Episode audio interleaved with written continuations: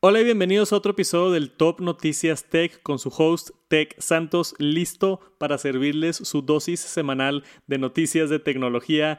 En esta semana tenemos a Apple otra vez con varias filtraciones interesantes. Tenemos planes del evento MWC en Barcelona, una bocina nueva de Sonos y otras noticias interesantes. No se muevan, vamos a empezar donde sea que estén escuchando este podcast. Gracias por acompañarme y arrancamos con el Top Noticias Tech.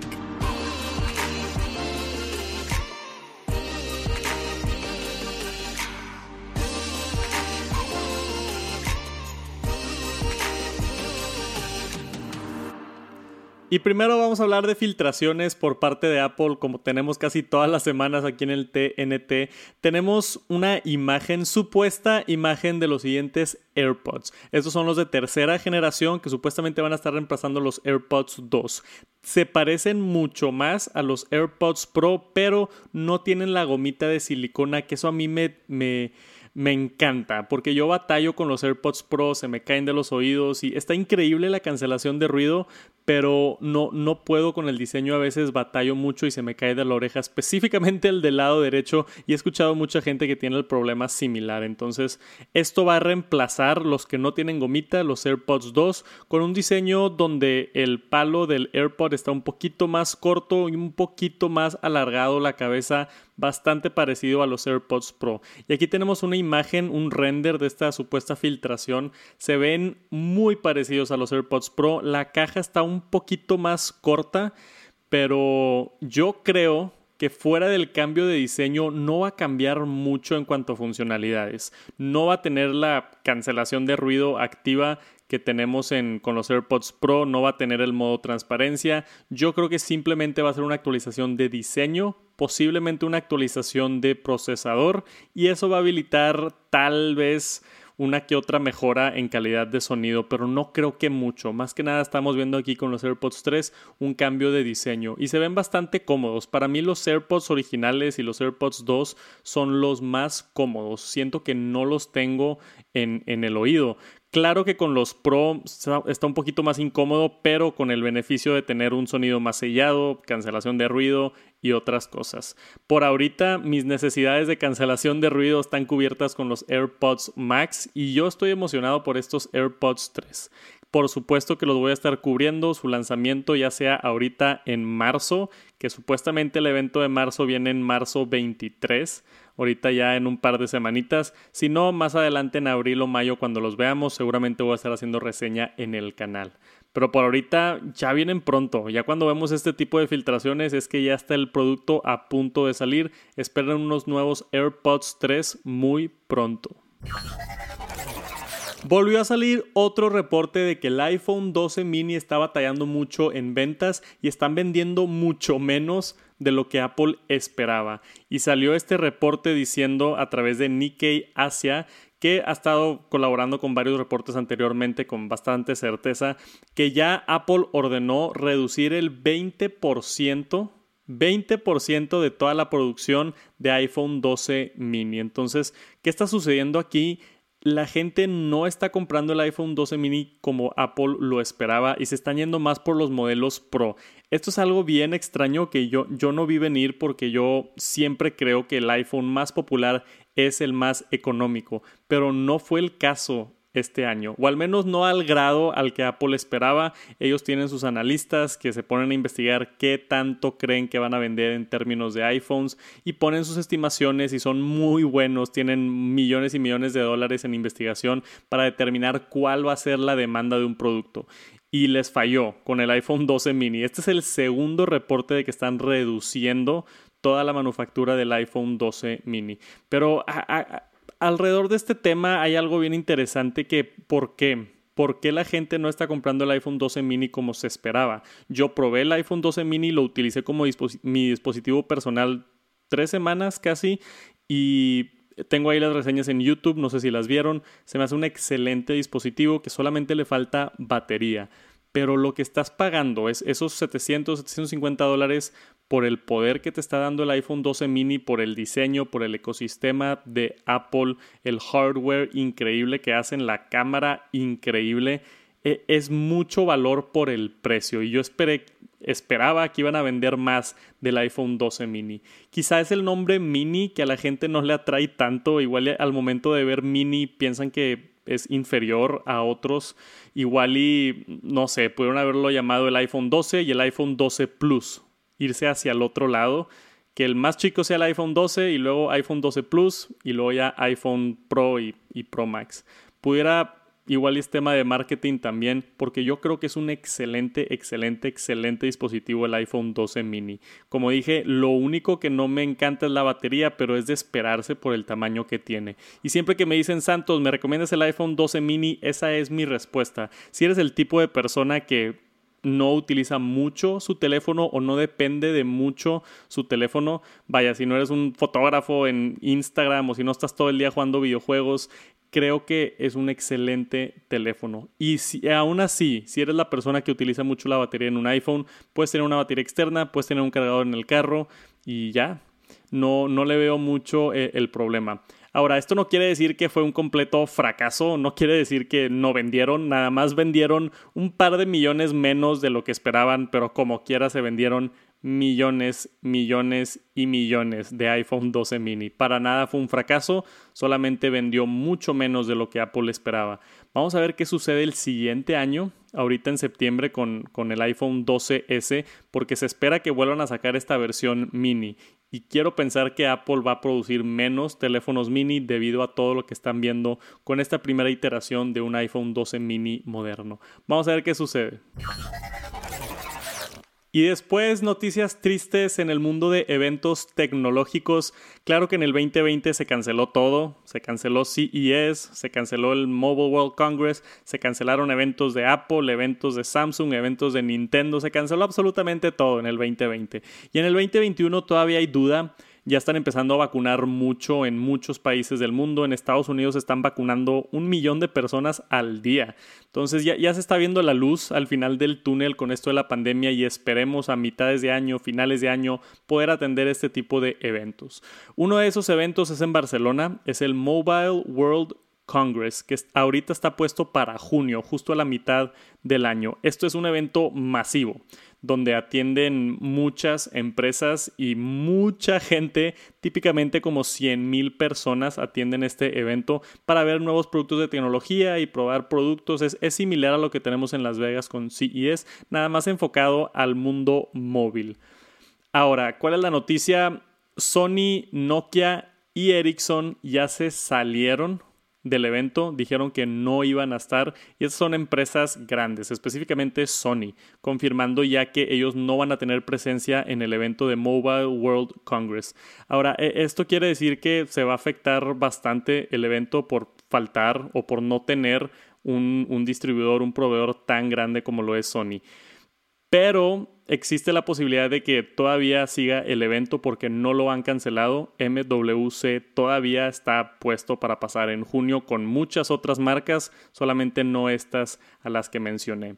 Ahora, yo creo que esto queda en las manos de la gente que va a atender el evento, de los medios, de los youtubers. A mí no me han invitado, pero a ver si me invitan este, para atender este evento en Barcelona, porque todavía se me hace muy temprano a mí en junio ahorita en, en unos 3, 4 meses, estar en un evento con 50 mil, 100 mil personas se me hace bien, bien complicado. Sony ya anunció que va a tener su evento virtual, las otras empresas también, esta Nokia y Ericsson van a tener eventos virtuales, entonces no sabemos qué va a pasar. Está pasando lo mismo que el año pasado, que se empiezan a caer las marcas grandes y eventualmente se cancela todo el evento.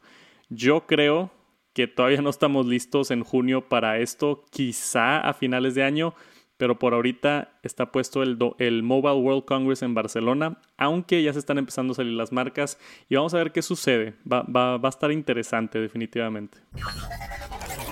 Y después tenemos un nuevo producto por parte de Sonos y es un producto bien interesante por varias razones. Sonos es una empresa que yo no he tenido la fortuna de probarlo, pero me han dicho cosas muy, muy buenas de, esta marca. Simplemente es, un ecosistema de audio. Colocas diferentes bocinas, tienen barras de sonido para televisiones, todas se conectan a través de una aplicación y tienes streaming y un, montón de otros beneficios. Me interesa bastante y espero pronto poder probar sus productos y hacer unos videos. Acaban de sacar una bocina nueva que se llama la Sonos Roam. Si no me equivoco, sí, Sonos Roam, que está como del tamaño de una botellita de agua, o sea, bastante diferente a lo que hace normalmente Sonos y bastante más barato a lo que normalmente hace Sonos. Entonces yo creo que están entrando a un ecosistema más accesible para tratar de atraer más clientes con esta nueva bocina, la Roam. 169 dólares en Estados Unidos, creo que por acá en México vale como 4 mil pesos, pero tiene toda la calidad que hace a Sonos famoso todo el ecosistema de Sonos, se conecta con la aplicación, se conecta con otras bocinas de Sonos y completamente inalámbrica. También algo que se me hace bien interesante y que no sé si he visto en otras bocinas de este estilo Bluetooth inalámbricas, que por supuesto también es resistente al agua y te la puedes llevar afuera y todo. Tiene AirPlay 2, entonces esto es una facilidad increíble. El no tener, el tener una bocina que por supuesto tiene Bluetooth y te puedes conectar con Bluetooth 5.0, tiene Wi-Fi también, pero el conectarte directamente con AirPlay 2 a mí se me hace mágico. Yo tengo varias bocinas de Bluetooth y aunque no es tan tedioso el entrar a los ajustes, meterte al Bluetooth, buscar la bocina, emparejarla y después salirte, es mucho más sencillo ya estar dentro de Spotify o ya estar dentro de la aplicación de Apple Music y simplemente pulsar de dónde quieres escucharlo y va a aparecer esta bocinita de Sonos porque está integrado con el ecosistema de Apple AirPlay 2. Entonces lo seleccionas rápidamente y ya estás escuchando. Aparte, con AirPlay puedes seleccionar múltiples bocinas de una manera bien, bien sencilla. También puedes utilizar la aplicación de, de Sonos, pero me gusta la integración directamente con AirPlay 2. Puede que esté mal, pero yo no he visto otra bocina así portátil que tenga AirPlay 2 y me encantaría probarla. Se ve muy buena. Si están buscando una bocina Bluetooth de esas portátiles, Creo que esta es una muy buena opción. Voy a tratar de conseguirla para hacerle un video, pero por ahorita ahí está la nota Sonos Roam ya disponible. Y después vamos a hablar un poco de redes sociales, empezando por Instagram. Instagram acaba de sacar una, una actualización que hace muchísimo tiempo que no lo hacía. Volvieron a sacar la aplicación básicamente Instagram Lite. Entonces, ¿qué es Instagram Lite? Esto está apuntado para países donde no tienen tanto acceso a datos, donde no tienen tanta señal y batallan mucho con la experiencia completa de Instagram porque es muy pesada y utiliza muchos datos. Estar viendo videos, historias, reels y comentarios, fotografías. Allá hay muchísimo contenido dentro de, Instagram sin incluir las tiendas y todo lo que le están agregando a, a Instagram. Esta es una versión que está saliendo en muchísimos países, se llama Facebook Lite perdón, es de Facebook, pero se llama Instagram Lite y 2 megas, pesa 2 megabytes esta aplicación. Entonces es casi nada lo que pesa en comparación a, la de verdad. No estoy seguro cuánto pesa la, la la aplicación de Instagram, pero sé que 2 megabytes no están ni cerquita a lo que verdaderamente es. Y es una experiencia más light, por eso lo dice el nombre. Las fotografías creo que están un poquito de, de peor resolución, los videos también. Y todo es una interfaz un poquito más amigable para los países donde no tienen tantos datos. Y se me hace excelente esto, se me hace excelente que ofrezcan esta versión y le va a ayudar a muchísima, muchísima gente que batalla con señal o que batalla con wifi lentos, que no le cargan los videos. Va a ser la experiencia muchísimo más agradable. Porque se nos olvida que por ejemplo, en YouTube, tú te pones a ver un video y lo puedes ver uno de mis videos en 4K. ¿No? Si tienes un buen internet, ves el video en 4K y excelente. Pero tienes la opción, si no tienes muy buen internet, lo puedes ver en 1080p y se ve increíble como quiera. Todavía si no tienes ese nivel de internet, lo puedes ver en 720p. Y sabes qué, si estás en medio del desierto y tienes una barra de 3G, puedes poner el video de YouTube en 480p o 360p y simplemente lo ves de una peor resolución pero lo puedes ver. Con aplicaciones como Instagram no hay una opción de bajarle la calidad. A veces siento que cuando no tiene muy buena señal intenta bajar la calidad, pero no hace un muy buen trabajo. El hecho de que tengan toda una otra aplicación por separado se me hace, se me hace increíble. Creo que también puede ser una opción dentro de la aplicación de Instagram y no es necesario el tener toda otra versión. Entonces está el argumento de por qué en la aplicación de Instagram no pones en los ajustes, ¿sabes qué? Bájame la calidad de todo para consumir menos o quítame los stories por completo o hacer algo diferente para que no utilice tanto el procesador y para que no consuma tantos datos. Pero ahí está, si lo, si lo ocupan, si vienen en un lugar donde no tiene tanta señal, busquen por allá Instagram Lite en su aplicación de tiendas. Y después Twitter está haciendo muchas funcionalidades bien interesantes, empezando con Spaces, su competencia de Clubhouse, que todavía está en beta, pero acaban de anunciar que en abril ya va a estar accesible para todos y tú puedes crear tus propias salas. Tienen ahorita 10 speakers como máximo al mismo tiempo, pero es el mismo sistema de Clubhouse donde tú entras, todos están escuchando una conversación de entre 1 a 10 personas y puedes jalar de la audiencia a que entren al escenario y también hablen todo completamente audio, sin video. Es un concepto bien interesante que está haciendo a Clubhouse muy popular, que aparentemente Twitter ya los tenía planeado porque este tipo de cosas se tardan mucho en desarrollo. No sé si se copiaron de Clubhouse, pero definitivamente llevan ya un rato trabajándolo. Pero eso no es todo. Si le están emocionados por Spaces, va a llegar en abril para todos. Yo lo voy a estar probando por allá. Si no me siguen en Twitter, at TechSantos, como en todas las plataformas me pueden buscar. Pero eso no es todo, Twitter también está probando fotografías completas y esto es algo que he estado esperando por muchísimo, muchísimo tiempo. Si están viendo el video de YouTube, están viendo aquí la diferencia de cómo se ve esto. Actualmente todas las fotografías en Twitter, cuando tú subes una foto, se ve en un aspecto de video, en un aspecto de 16 por 9, que es un rectángulo horizontal, básicamente. Entonces, aunque tu foto esté vertical, solamente agarra un un pedazo horizontal y a veces no agarra el mejor pedazo y no se ve lo que está en la fotografía. Entonces yo nunca he entendido cómo una aplicación que seguramente la mayoría de los usuarios lo utilizan en un teléfono móvil tiene todas las miniaturas en formato de video básicamente. Entonces ya lo están probando para hacerlo como se ve de este lado, que es una imagen completa vertical. Entonces si subes una imagen vertical va a ocupar todo el espacio vertical. Si subes una imagen horizontal, va a ocupar el espacio horizontal como debería de ser, en mi opinión. Pero aparentemente ya oficialmente lo están probando. Anunció Twitter de manera oficial que es algo que están probando y van a ver si eventualmente nos lo habilitan a todos. Yo espero que sí. Y lo último que está haciendo Twitter es están probando, esto salió hace una semana creo un poquito más, están probando un botón de undo. Entonces por años hemos estado pidiendo un botón para editar tweets que todavía no existe, que, que, entiendo, el, entiendo todo el concepto de no poder editar tweets y que sea algo permanente. Cuando dices algo que no puedas cambiar de opinión y que se quede ese tweet para siempre, se me hace agradable hay ciertas situaciones donde escribo una palabra mal o tengo un error ortográfico que me gustaría editarlo, pero no se puede. Pero también entiendo el otro lado de, Twitter que argumenta si subes un tweet no deberías de poder cambiar tu postura en ciertas cosas, lo puedes borrar si quieres y subir otro tweet.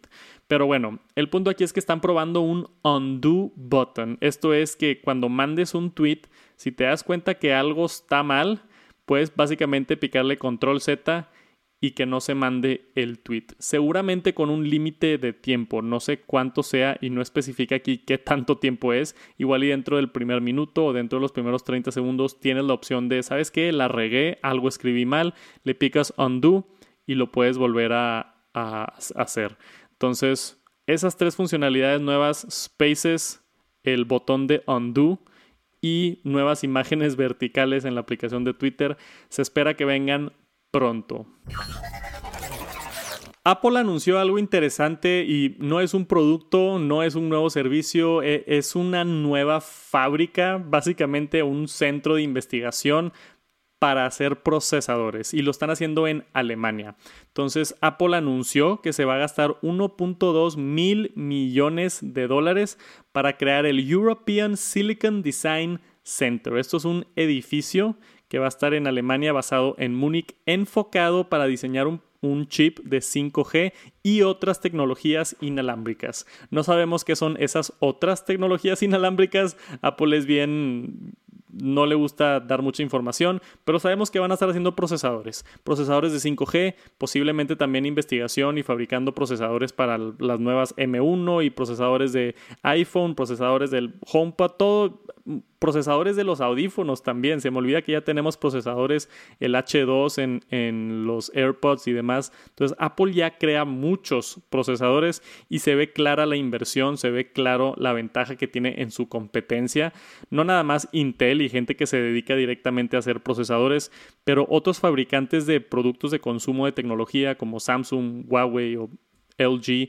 Eh, el hecho de que Apple está haciendo sus propios procesadores están cinco años adelante que la competencia. Y luego aparte invirtiendo más dinero en este tipo de centros como lo que quieren hacer aquí con el European Silicon Design Center, está increíble.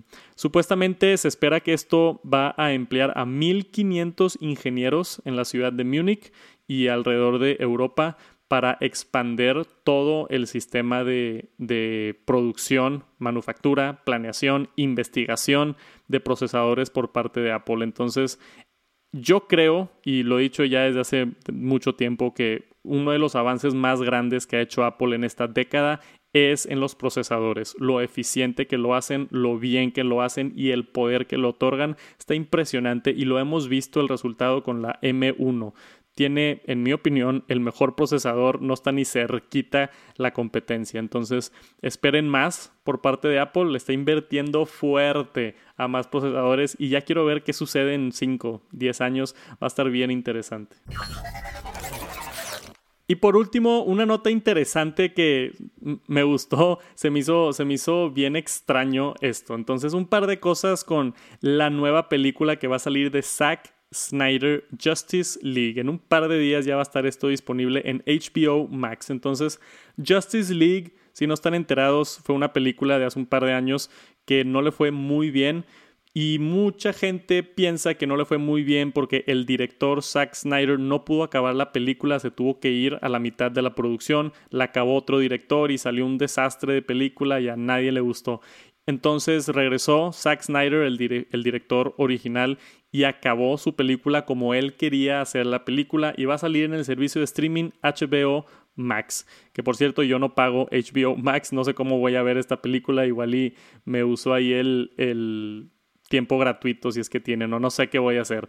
Pero sí se me antoja verla porque se ve interesante y, y más que eso se ve que es, le metió toda la galleta, dura más de cuatro horas esta película, el Snyder Cut, más de cuatro horas. Entonces va a estar bien interesante ver esto. Otra cosa interesante, está en un aspecto 4 a 3. Esto a mí se, ve bien extraño y les pongo aquí el trailer para los que lo están viendo en YouTube. No, al menos en los últimos que 10 años, yo no había visto que una película moderna tenga un aspecto cuadrado de 4.3. Todo es 16 por 9.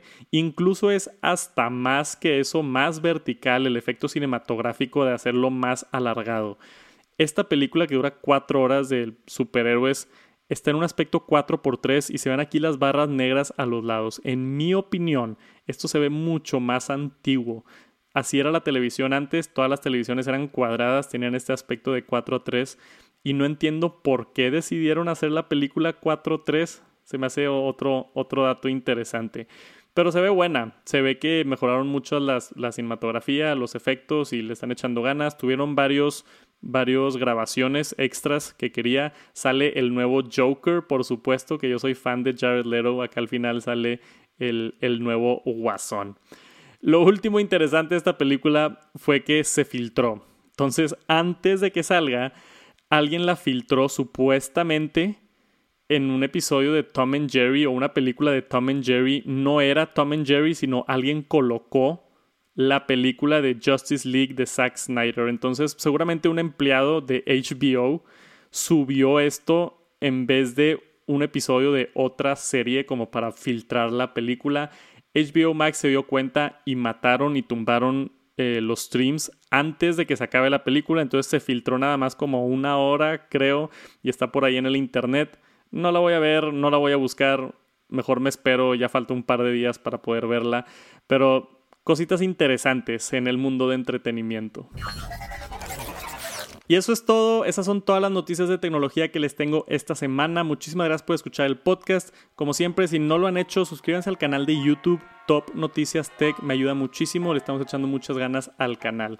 Si no, como quieras, si ya dejaron su reseña por acá en el podcast, lo aprecio muchísimo. Nos vemos la siguiente semana con más noticias de tecnología y ya empiezan los eventos. En un par de semanas tenemos el evento de Apple. Va a empezar a agarrar vuelo esto de las noticias de tecnología. Típicamente los primeros meses del año no hay muchas noticias pero agárrense que viene mucho, mucho contenido muy pronto. Gracias por acompañarme, nos vemos por allá en las interwebs, que sigan teniendo un excelente día y nos vemos la siguiente semana en el siguiente TNT.